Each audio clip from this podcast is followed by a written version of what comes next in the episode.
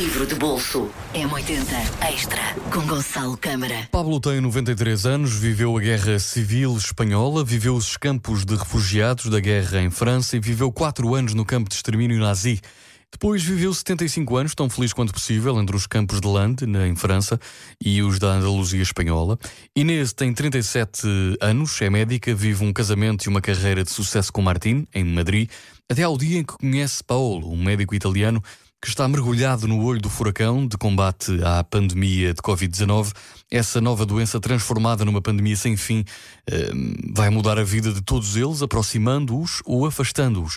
E a cada um convocando para enfrentar dilemas éticos a que se julgam imunes.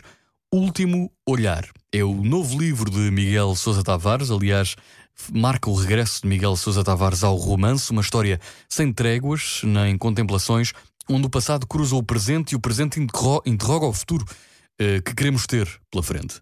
Da primeira à última página, um livro que vicia. Livro de bolso M80 Extra com Gonçalo Câmara. M80